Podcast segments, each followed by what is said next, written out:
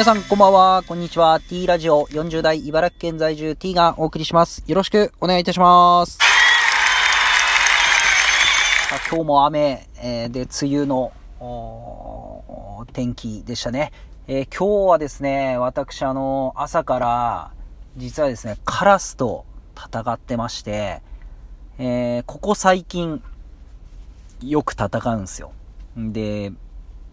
すごいですね、カラスは。学習能力がすごいですよ。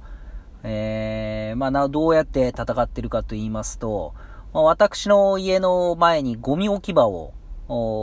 が、ゴミ置き場がありまして、まあこれ、紆余曲折あって、え1年前ぐらいからゴミ置き場をこう、私の家の前のところにですね、えー、いろいろ許可をもらって置くようになったんですけど、えー、まあ、そのゴミのセンターからネットが送られてきたんですよね。で、そこで、えー片方には、えー物干し竿をくくりつけて、えーで、もう片方にはこう、ネットを、ゴミを置いて、ネットをかけて、えペットボトルを置いて、え動かないようにするっていうような形で、えそうですね、1年前ぐらいですから、もう本当にこの、11ヶ月ぐらいは、あの、全く被害もなく、えーカラスとか、そういう被害もなく、順調に来てたんですよ。ただ、一回ですね、あの、ペットボトルの水が抜かれているっていういたずらに遭いまして、多分あれ小学生だと思うんですよね。悪ガキがいるんですけど、あの、こんにゃろうと思ったのと、お、今でもこういう小学生がいるんだなと。まああの自分らがちっちゃい頃こういうよくいたずらしたなと思ってですね。あまあまあ、ちょっとなんか、小憎たらしくもあり、なんか懐かしさもあり、おまたやってみろみたいな感じでですね。あのーまあそういう思いをしながら、まあ11ヶ月間過ぎてですね。そしたらですね、なんか、あの、うちの前にゴミが、いつもうちは結構早めに出すんですけど、えーうちのゴミを出す前に、一人二人、ちょっと、ど、どこからゴミ捨てに来てるのかわからないんですけど、なんかこう、近所の人が、まあ、捨てるんですけど、ちょっと違ったゴミが捨てられるようになってきて、まあその方があんまりこうペットボトルをしっかり置かないんですよね。で、その私が捨てる間にカラスがそのゴミを狙ってきて、で、その方結構雑な捨て方するので、生ゴミとかも、まあ大体袋とか1枚2枚重ねてギュッとしてくれればいいんですけど、まあ、ゴミ袋1枚にドサッと入れてるんで、こうカラスに一撃やられると、ブワーッとそれがですね、あの、広がってしまってっていうところで、まあ、あの、この1ヶ月間結構こうやられてたんですけど、まあ今日も行ったらですね、えーやられてまして、カラスに。で、カラスがいるわけですよ。で、うわーと思ったら、まあ、15ひ、15羽っていうんですか？カラスが群れていて、うん、もう、おわーと思って超びっくりしたんですけど、怖いっすよね、カラス15羽いたら。で、とりあえず、ほうきを持って走っていったら、バーッと逃げてったんですけど、ただ全然遠くに逃げないんですよ。真上の電柱から見張ってるわけですよ。